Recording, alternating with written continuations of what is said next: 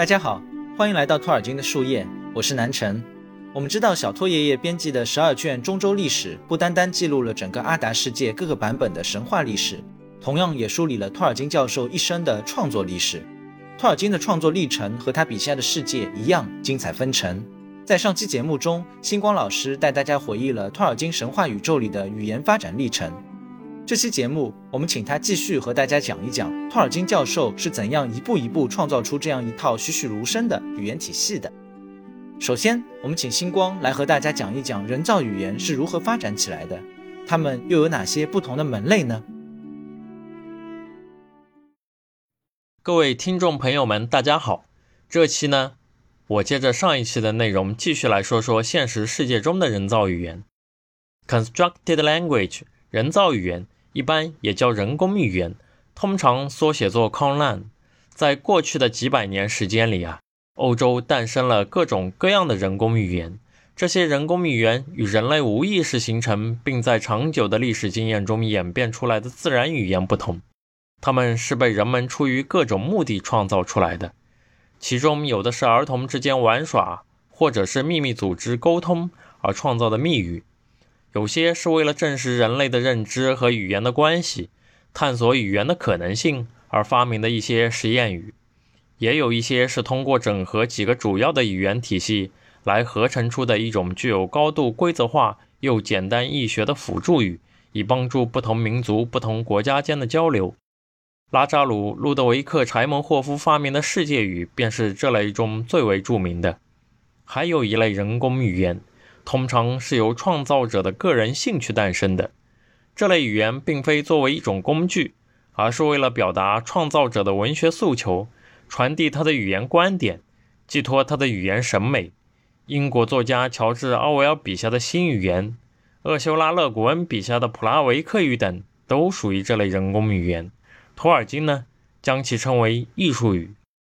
艺术语通常会出现在各类文学、影视。和游戏当中成为某些异族的语言，广为人知的如《冰与火之歌》中的多斯拉克语、瓦雷利亚语，《星际迷航》中的克林贡语，《阿凡达》中的纳威语。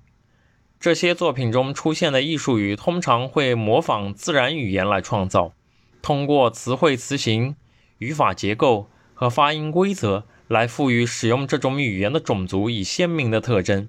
也有一些通过各种不规则的表达和变化来展现语言演变的独特历史感。托尔金在他的神话体系中创造的各种语言，尤其是辛达语和昆雅语这两种精灵语，是诸多艺术语中的佼佼者。精灵的语言不仅仅是现实世界中的艺术语，在托尔金神话体系下，也是精灵的艺术造物。托尔金说。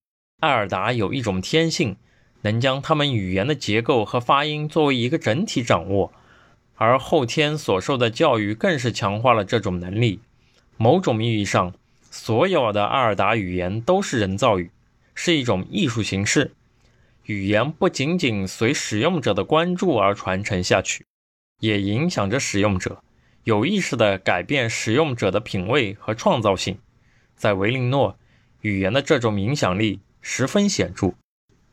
相较其他作品中出现的艺术语是为作品叙事服务，托尔金创造的语言和他的神话创造是共生发展、相辅相成的。第一次世界大战后，欧洲语文学的黄金时代迎来了尾声。当时，德国的一位语文学家、哲学家马克思·穆勒通过对古梵语的研究，认为神话是语言交流中产生的副产物。是语言的疾病，而托尔金则完全不认同穆勒的观点。二十世纪三十年代，托尔金发表了两篇关于他的次创造神话体系中重要元素的演讲，一篇是托尔金树叶曾介绍过的《On Fairy Stories》论童话故事。在《On Fairy Stories》中，托尔金批评了穆勒关于语言文字和神话之间关系的观点，他认为穆勒的理论从一开始就是错误的。完全可以丢弃，而另一篇则是托尔金于1931年第一次披露自己语言创作爱好的《A Secret Vice》隐秘的癖好。在《A Secret Vice》中，托尔金指出了神话故事的重要性。为了创造一种完美的艺术语，就很有必要用这个艺术语去创造故事，哪怕只是概括性的创造。他认为，类似世界语这样的人工语言，如果背后没有神话历史，那么语言就没有持久的生命力，注定会走向消亡。嗯，确实是这样的。如果从语言应用的角度来看呢，个人感觉啊，这点还多少和语言的传播广度相关啊。毕竟以应用为目的的人工语言呢，主要是为了满足交流和文献资料查找研读的需求啊。其实呢，从目前来看，现代英语呢就已经足够实用了。世界语自然而然就没了生命力，因为呢，它有很好的替代品，同时呢，又没有什么背景故事能激发很多人的兴趣去学习啊。星光，你继续说下去。嗯，这里我先说个小故事吧。在一九三一年九月十九日晚，C.S. 刘易斯邀请托尔金到莫德林学院小酌。饭后，他们漫步在爱迪生小径，开始讨论他们钟爱的神话。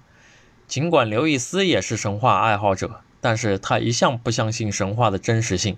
他说，神话即使美丽，但终究是人类编造的谎言。托尔金说，不，神话并不是谎言。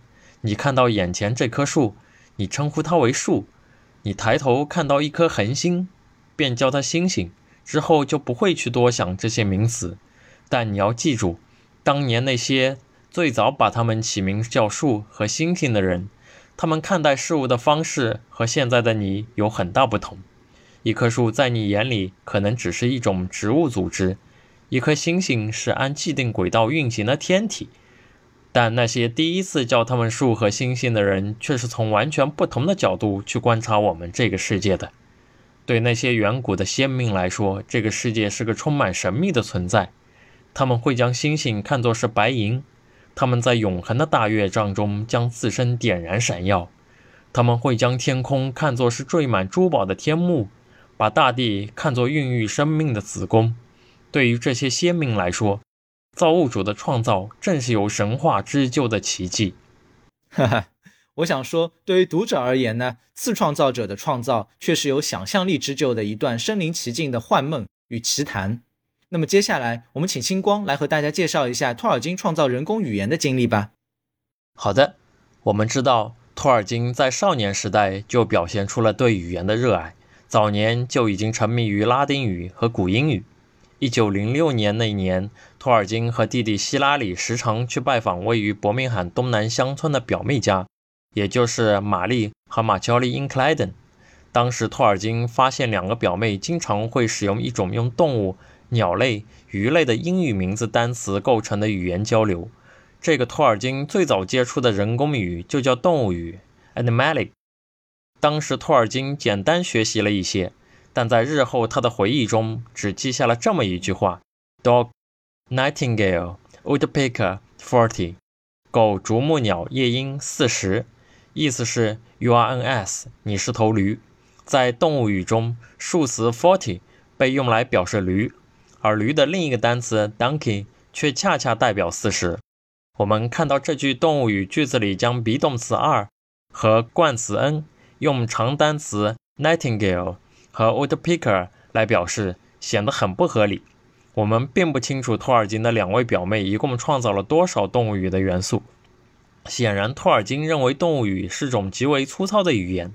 但尽管如此，这也很有可能是托尔金认识的第一种人造语言了。后来，马乔里·因克莱登失去了对动物语的兴趣，但他的姐妹玛丽和其他孩子开始创造一门新的语言。他们把原先的动物语看作是儿时的废话，因此这个新的创造语言被叫做 Nebush，意思是新的废话。Nebush 使用的单词主要来源于英语、法语拉丁语。托尔金在构造 Nebush 的过程中，主要提供了词汇，影响了其拼写。现在唯一留存的 Nebush 文本是《A Secret Vice》中和卡彭特版《托尔金传》里都提及的诗歌。由于不确定 Nebush 里单词的发音规则，所以暂时无法朗读。各位有兴趣的朋友呢，可以去翻看一下书中的原文。那么成年后的托尔金认为，从 Nebush 的词汇来看，与其说是种语言，更像一种密码。Nebush 是托尔金接触到的第一门相对复杂的人造语言，但仍然粗糙。尽管他自己其实早已开始这种类似的创造。这两种语言确实有一种代号系统的感觉啊，难怪当年打仗的时候，军方会请语言学家们去破译电报密码什么的。记得好像托尔金当初也差点被招募过去做类似的事情。这种事情对于语言学家而言，确实非常小儿科了。嗯，托尔金自己最早尝试创造的呢，是被称为纳法林的人造语。纳法林整体的语音风格灵感来源于拉丁语和西班牙语。纳法林和 n e v b o s h 有一定类似的地方，但纳法林是托尔金第一次根据他自己的偏好来设定发音和词义创造出来的一整门语言，而不是 n e v b o s h 那样只是改动已有语言的词汇。而且纳法林从未被托尔金和他人分享过，因为托尔金本人觉得大概没有人会对此感兴趣。纳法林作为托尔金创造的最早的人造语，还仅仅是一门语言，缺少与之相应的神话背景。但我们已经能从托尔金举出的几个纳法林句子中看出某些词汇接近后来的精灵语的形式。另外，我们还能够很容易注意到纳法林意思的词尾 rin 也在后来的许多精灵语言名称中出现，如 Sindalin、Telelin、Nandolin 等等。一九一零年代早期，托尔金接触了芬兰史诗《卡勒瓦拉》。也是从那时候开始，他对北欧古典文学、对芬兰语有了极大的兴趣。芬兰语独特的词汇结构和音韵开始影响了托尔金日后的语言创造。一九一五年春天，托尔金开始了昆雅语的早期形式昆雅的创造。他编写了关于早期形式昆雅的两份核心文本，《The Quenya Lexicon》和《The Quenya Phonology》，也就是昆雅词典和昆雅音韵。前者中收录了托尔金发明的一系列词根，来成为构成昆雅词汇的基本结构；而后者是一篇长达二十八页的音韵学论文。托尔金在这篇论文中列出了昆雅的基本发音规则和一系列的语音组合规律，这赋予了昆雅语独特的语音美学。The Quenya Lexicon 和 The Quenya Phonology 是托尔金为他早期的神话中创造人名、地名。和物名命名的基础。一九一五年七月，托尔金写下了一首名为《仙境海岸》（The Shores of Fairy） 的诗歌。这首诗歌中第一次出现了托尔金神话中的一些核心元素：塔尼奎提尔、维林诺等等地名词汇从昆雅词典中走了出来，进入了托尔金的神话创作中。托尔金后来把这首诗称为他神话创作的第一首诗歌。在这首诗歌中，托尔金两项伟大的次创造——语言和神话，就这样以文学的形式首次融为了一体。我来给大家朗读一下这首诗歌：East of the moon, west of the sun, there stands a lonely hill. Its feet are in the pale green sea. Its towers are white and still. Beyond Tanya Quintil in Valinor. Comes never there but one lone star that fled before the moon. And there the two trees naked are that bore night's silver bloom, that bore the globed fruit of noon in Valinor. There the shores of fairy, with their moonlit pebbles strain, whose foam is silver music on the opalescent floor. Beyond the great sea shadows, on the marches of the sand, that stretches on forever to the dragon-headed door, the gateway of the mole, beyond tiny Quintil in Valinor. West of the sun, east of the mole, lies the haven of the star, the white town of the wanderer, and the rocks of Aglamar. There Vingilot is harbored, while Earendel looks afar, over the darkness of the waters, between here and Aglamar, out, out, beyond Tani Quintil, in Valinor afar. 月之东方，日之西方，矗立着一座孤独的山丘。 它的山脚没入浅绿之海，它的山峰雪白而静谧，在维林诺，远在那塔尼奎提尔之外，有一颗孤独的心，从未到过那里。它在月亮之前逃离。有两棵无垢的树，承载着夜晚的银色花朵，承载着正午的圆润果实。它们长在维林诺的大地上，在那仙境的海岸。在那月光照耀下的鹅卵石海滩，浪花拍打在乳白色的岸阶上，犹如奏响银色的曲调。远在那深邃大海的阴影之外，它无限绵长，看不到尽头。它的边界直达雕刻着巨龙头颅的大门，那是月亮的大门，在维林诺，远在那塔尼奎提尔之外。日之西方，月之东方，坐落着星星的港湾，在那有个漫游者的白色城镇，以及埃格拉玛的山岩，在那里文吉洛特静静停靠，埃雅仁德尔望向远方，在那幽暗的水域之上。在此岸与彼岸的埃格拉玛之间，远在维林诺，远在那塔尼奎提尔之外，很远很远的远方。听了南辰老师的诵读，感觉真的是非常棒啊！那么我接着往下讲，就在托尔金完成《仙境海岸》这首诗的当天，他收到了即将成为少尉军官、投身于第一次世界大战的来信通知。后来，军旅生活的环境和经历影响了托尔金昆雅词典的构造扩展工作。一九一六年七月，一战绞肉机索姆河战役打响。三个月后，不幸中的万幸是，在前线的托尔金因感染了战壕热病而获得了休养的机会。这时候，托尔金开始重拾昆雅词典，并编排了称为埃尔达语诗歌和神话词汇的昆雅词汇表，The Poetic。and mythological words of Eldalisa，并且开始发展昆雅的动词词形变换、名词变革等等语言要素。托尔金将发展之后的昆雅词汇广泛运用于他的早期神话，也就是失落传说故事集的创作中。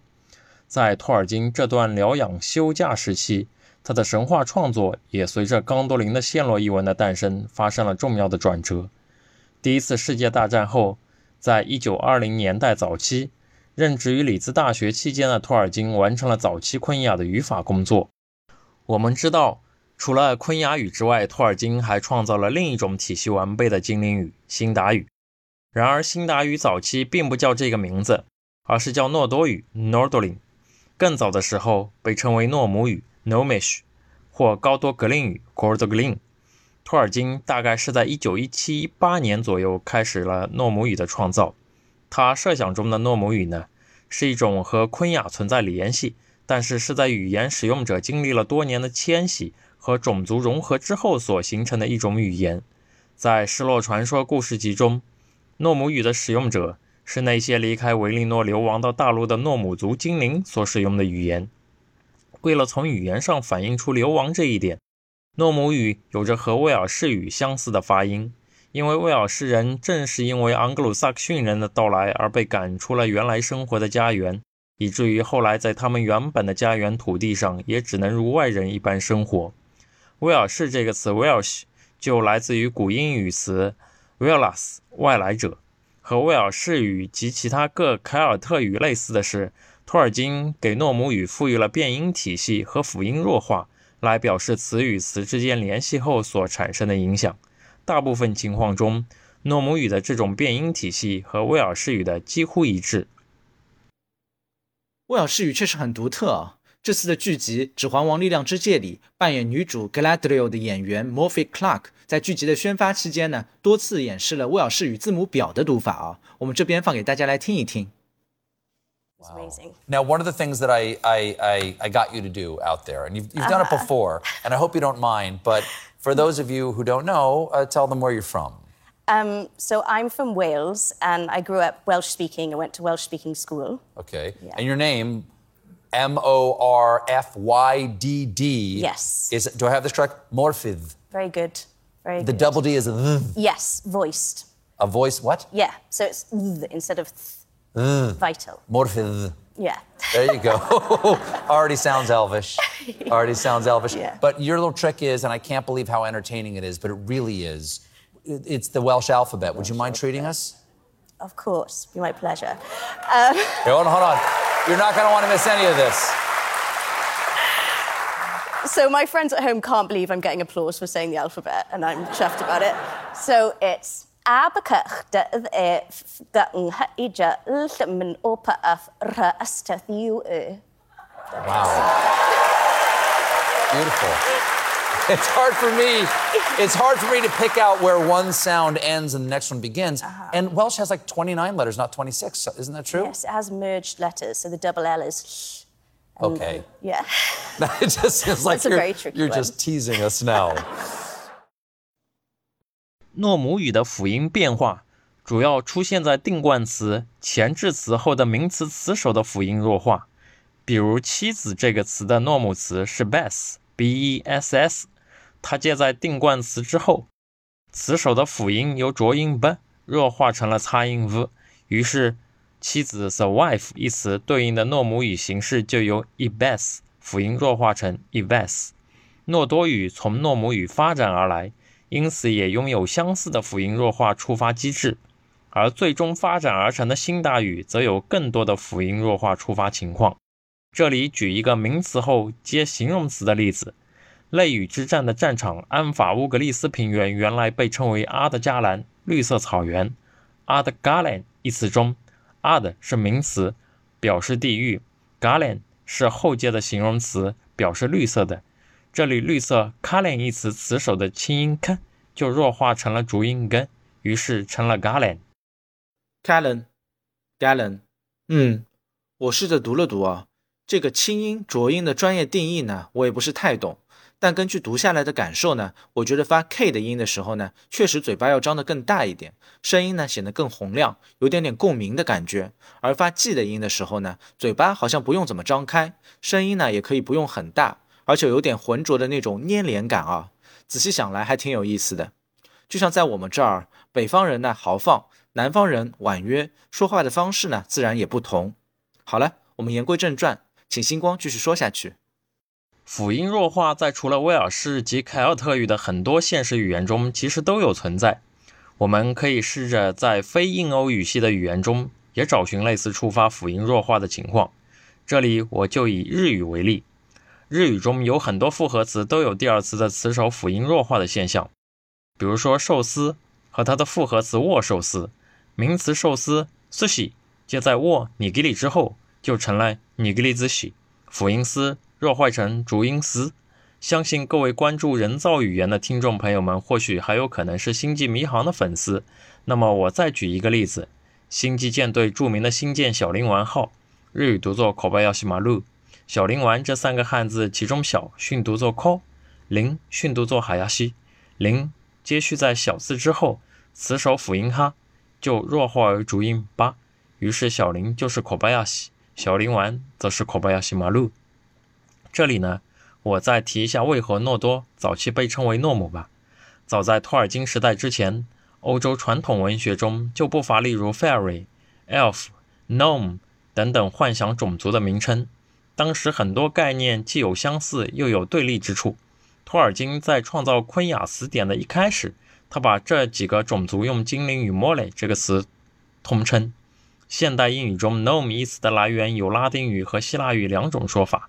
这个词在希腊语中有智慧的意思，这正是托尔金赋予诺多族的特征。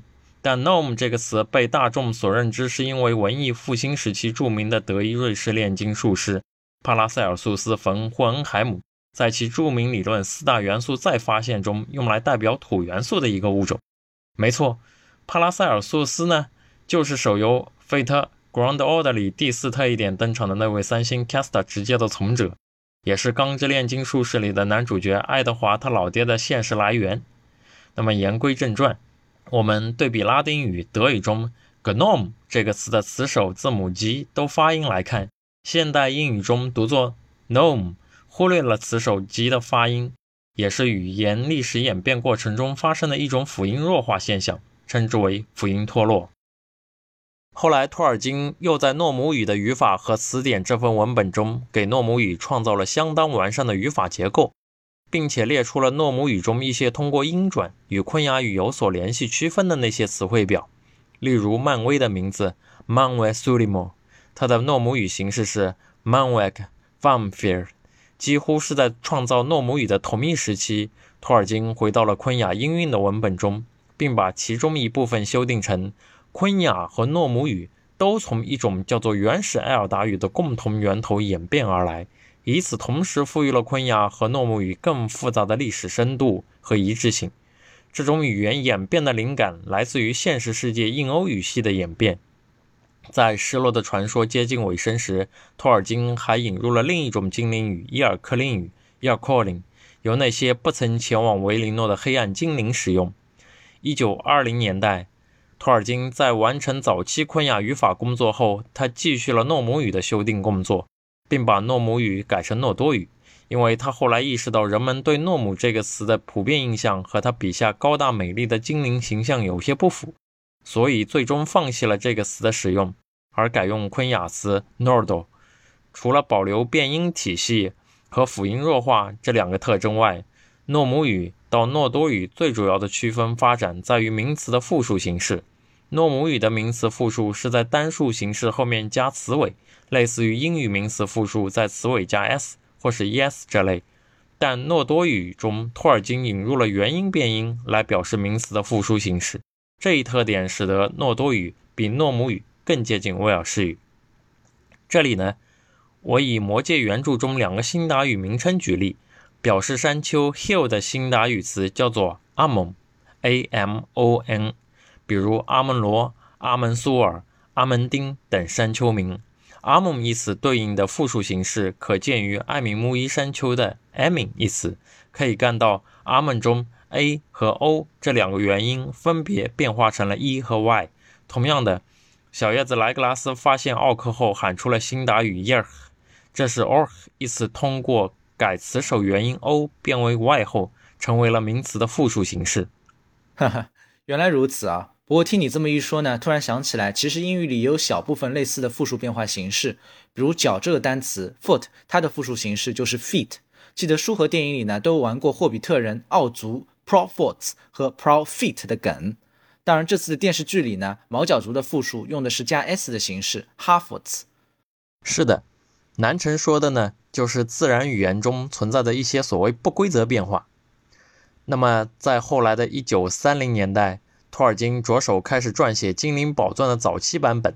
按当时托尔金的设定，维林诺的高等精灵使用昆雅语，流亡中州的诺多族使用诺多语，而中州贝列瑞安德的精灵使用伊尔科林语。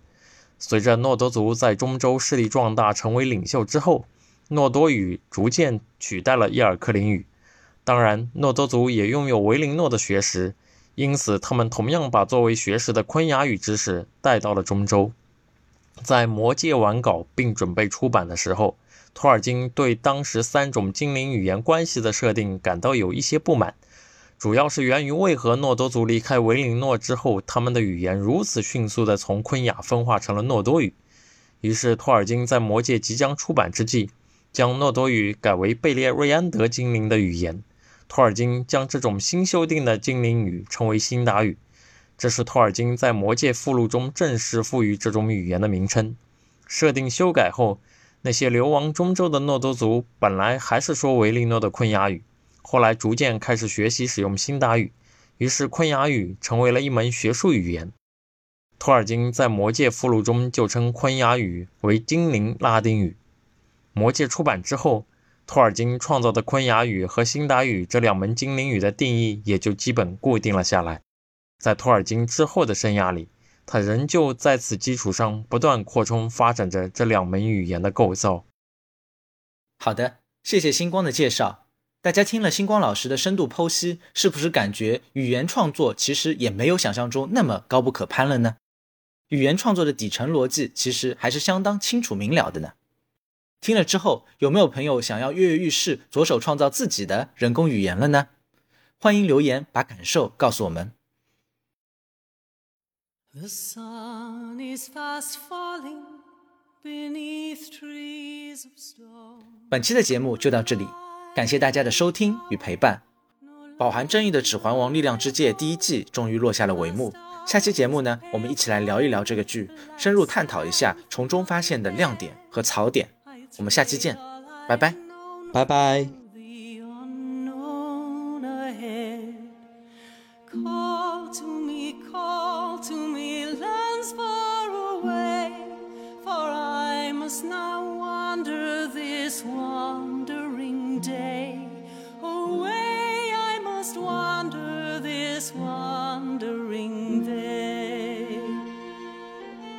I have little, and food I have less.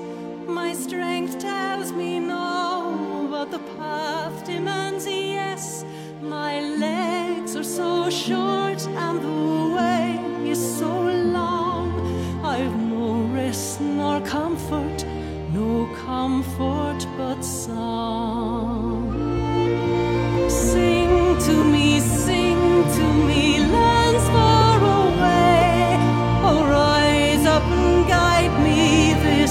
wandering day.